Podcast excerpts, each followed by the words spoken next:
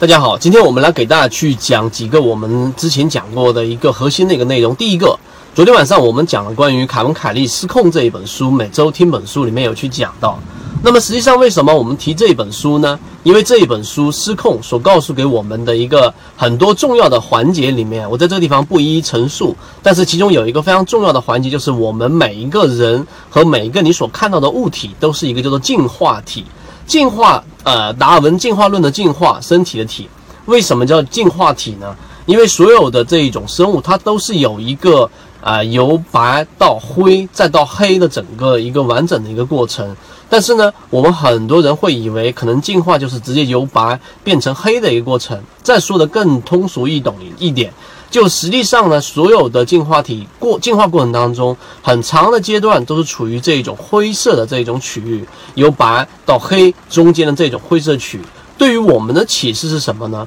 实际上，很多人在。建立自己交易系统的时候，我们这边给出一个结论，就是所有的交易系统最终它都只是一个动态的评估过程，你永远不可能建立成一个好。我现在建立好了一个完整的交易系统，就是从大盘到行业板块，大盘里面我们通过流动资金来判断市场的这个增量资金，横向样本来判断市场的一个机会，BS 点我们来判断大盘平均股价的一个趋势。啊，到底是否是可以操作的？然后我们的行业板块，行业板块里面呢，选择资金流流入二十日、十日靠前的，然后到个股，个股呢就是我们的散户数量大幅减少的，然后呢，散户大幅散户数量大幅减少之后。个股的 K 股 K 线形态必须是趋势主力买卖点三把斧里面这一个符合形态的。那么这样的个股每一次回档，你把它做五日均线也好，主力成本也好，每一次回档乖离率在百分之五以内，那么我就可以作为介入，反弹到百分之八到百分之十三左右，我就做一个卖出，而破位在百分之三以内，我就要进行止损。这是一个交易系统，但是这个交易系统还是不足够完善。所以呢，我们为什么通过《失控》这一本书花了三十分钟给大家去讲，就是告诉给大家这样的一个呃过程。实际上，你的建立交易系统是一个动态的过程，而我们大部分人不理解这一个灰度的含义，所以才会啊，可能有一段时间你找到了一个交易系统是挺不错的，但是最终还是没有办法能够持续盈利的原因，是因为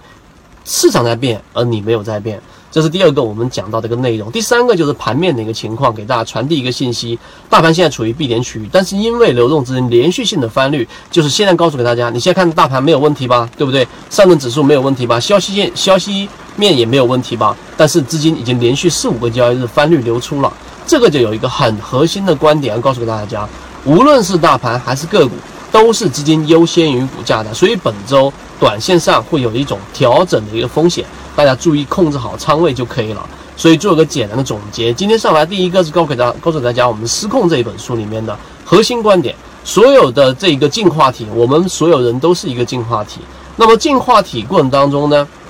那我们是一个白变灰到黑的过程。所以呢，你在做自己交易系统和做自己的这一种盈利模式的时候呢，一定要以一种动态的眼光去评估，然后不断的去进化。这是第一个。第二个就是盘面现在短期的调整，大家要注意好。我们之前提及到的所有的符合软信号的一些个股呢，都还是表现的不错。但是呢，你要开始进行一个调仓换股和这个风格的转换了。这一个我们在直播都会有去提到，公众号上面每一周我们都会有这个新的发文出来，然后会去提示到一个方向。那由于直播平台的原因，在这个地方上我就不说啊，不公布我们公众号的一个位置，知道人互相转告一下。而今天呢，啊，我们会在公众号上面去公布一个非常重要的内容，这个内容就是这一周调整下来，到底哪一种类型的个股是符合操作的？今天晚上八点钟我们就会推出来，而不知道的人就互相转告一下吧。好，今天讲那么多，各位再见。